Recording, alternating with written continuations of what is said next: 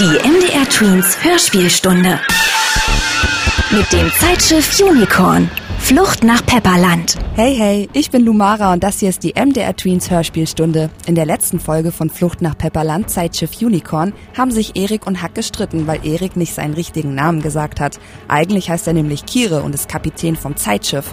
Heute springt Kire mit letzter Kraft auf den unsichtbaren Regenbogenwaggon, der ihn nach Pepperland bringen soll. Es wird sehr gefährlich für ihn, aber er bekommt auch einige Erinnerungen aus der Kindheit zurück.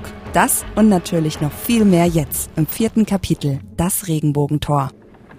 Kapitän, wenn wir rauskriegen, dass Sie mit diesem Tor etwas zu tun haben, gibt's Ärger von der Gilde. Ist doch klar. In so frühen Jahren in die Vergangenheit reisen. Ich musste vor lauter Blitzen die Augen schließen und sah nur noch ein schmales Tor, hinter dem nichts zu sehen war außer Buntes Licht, kann es berühren.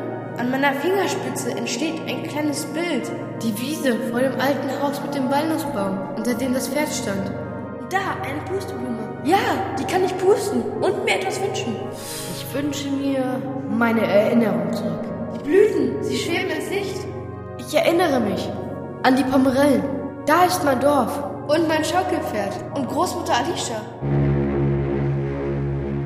Oh, ihr jämmerlichen Träumer! Meine Erschaffer, die Traumlosen, haben Geräusche erfunden, die jede schöne Erinnerung vernichten. Wir öffneten mit diesem Geräusch mal schnell das Tor in seine dunkle Vergangenheit und sogen ihn hinein. Ich war auf einem Schiff, das von einem Torpedo getroffen wurde und sank. Die Gustloff, ein Klavier an Bord. Und über dem Klavier hing so ein Brett. Da war ein Regenbogen drauf gemalt.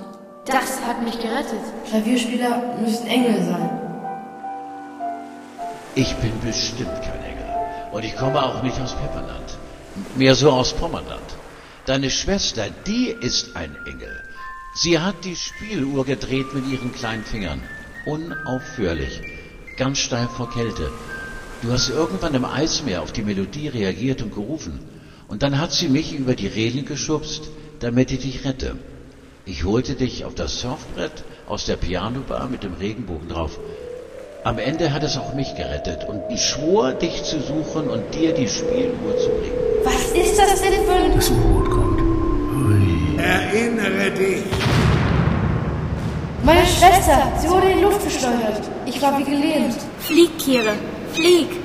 Und jetzt kommt etwas zurück. Eine Möwe. Du bist meine Schwester? oh, denkst du das? Da ist ein Mann. Der fängt die Bilder ein.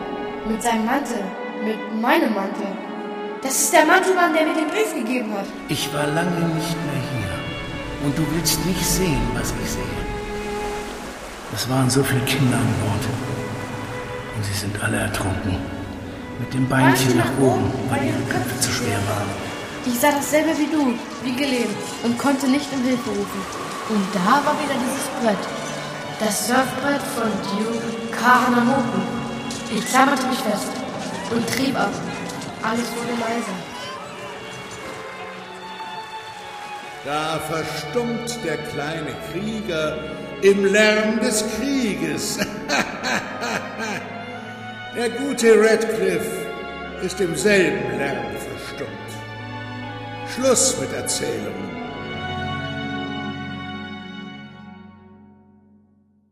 Kire, warum ist es so dunkel? Hier dürfte kein Schatten sein. Alice, wo bist du? Bist du das, Großmutter Alicia? So einfach ist das nicht mit den Mentoren aus der Zwischenwelt wie deiner Großmutter. Hast du jemals gesehen, wie sich eine Möwe in einen Menschen verwandelt oder umgekehrt? Es ist nur der Geist eines Mentors, der sich in ein Lebewesen überträgt. Und manchmal steckt auch eine Deichgräfin in einem Schaf.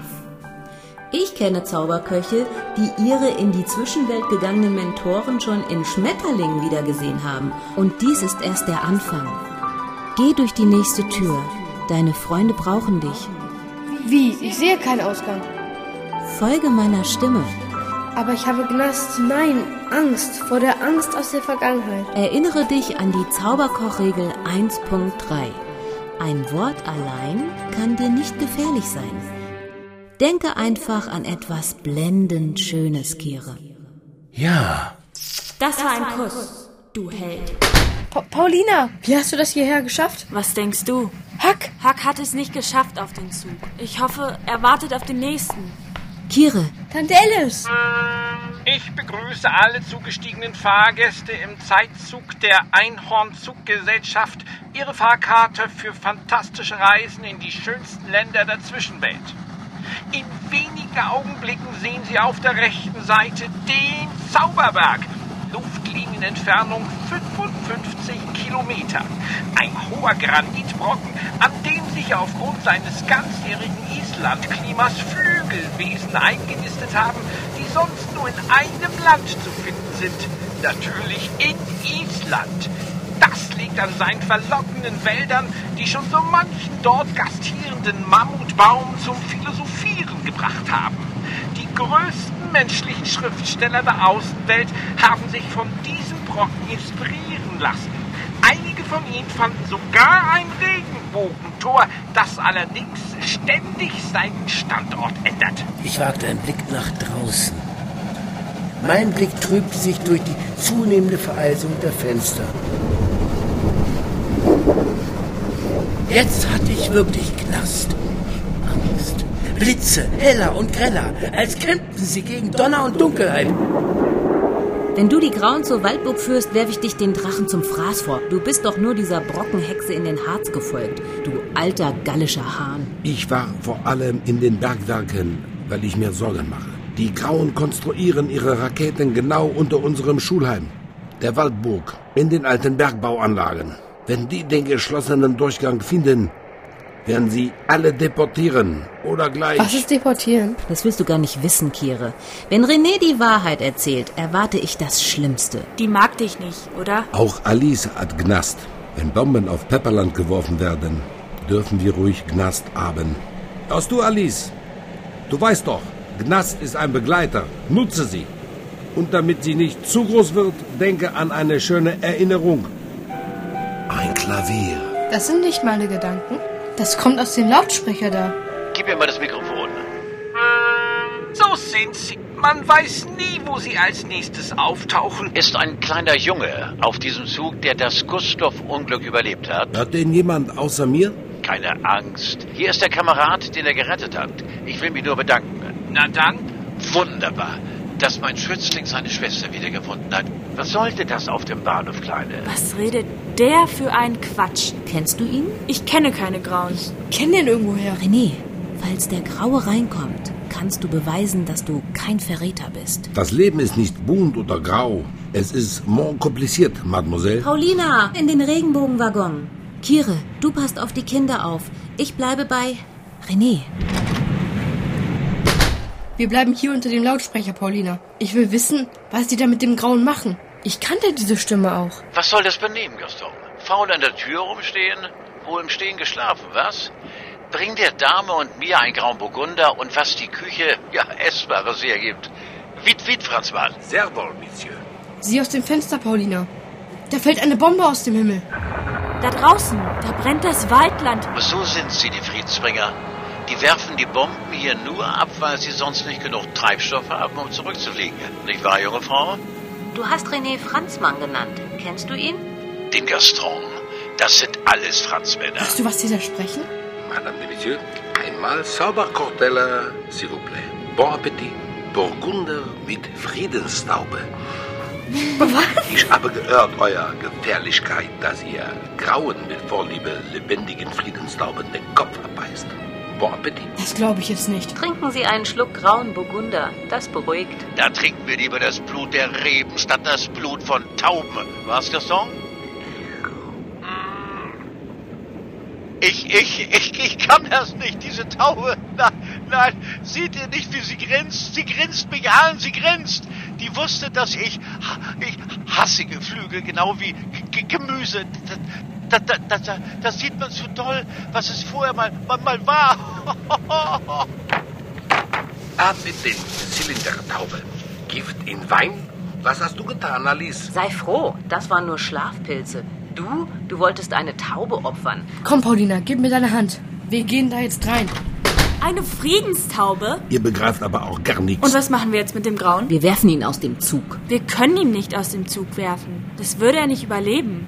Wir dürfen niemanden töten. Sperren wir ihn ein und, und, lassen ihn in Pepperland raus, damit er Schatten einschleppt? Nein, er darf nicht mal schlafend im Zug bleiben. Sogar seine Träume bringen Schatten mit.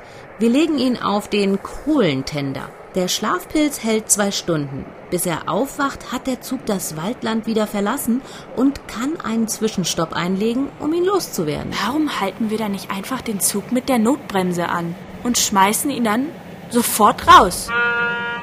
Wir dürfen uns nicht verspäten. Wer zu spät kommt, verändert die Zeit. Ein Gast für den Schlafwagen.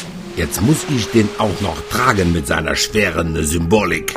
Ich bin Franzose, ein Gallier. Wir haben uns nie von solchen Symbolen beeindrucken lassen beim Vercingetorix. Was liegt da unter dem Tisch? Schau, die Spieluhr. Die muss dem Grauen aus der Tasche gefallen sein. Die Spieluhrmelodie. La Paloma. Die weiße Taube. Deshalb die Friedenstaube. Damit hat René ihn für uns getestet. Muss mich kurz setzen. Könnt ihr mir nun endlich sagen, wo Hank ist? Marina, mir fallen die Augen zu. Kann mich nicht mehr wach halten. Ich will nicht schlafen. Nicht träumen. Nicht noch einmal zurück ins Eismeer. Schiffsrattenkacke. Oh nein, Kire ist im Einhornzug nach Pepperland eingeschlafen. Hallöchen, ich bin Lumara und wir haben gerade das vierte Kapitel von Flucht nach Pepperland Zeitschiff Unicorn gehört. Buch von Martin und Erika Bohlig. Wenn der junge Kire beim nächsten Kapitel nicht mehr aufwacht, dann bedeutet das, dass es die Gegenwart so, wie er sie zurückgelassen hat, auch nicht mehr gibt. Und was ist eigentlich mit der Philosophenmöwe Marina? Vielleicht könnte sie ihm ja helfen. Alles beim nächsten Mal in der MDR Tweens Hörspielstunde. MDR Tweens Hörspielstunde. Wir funken dazwischen.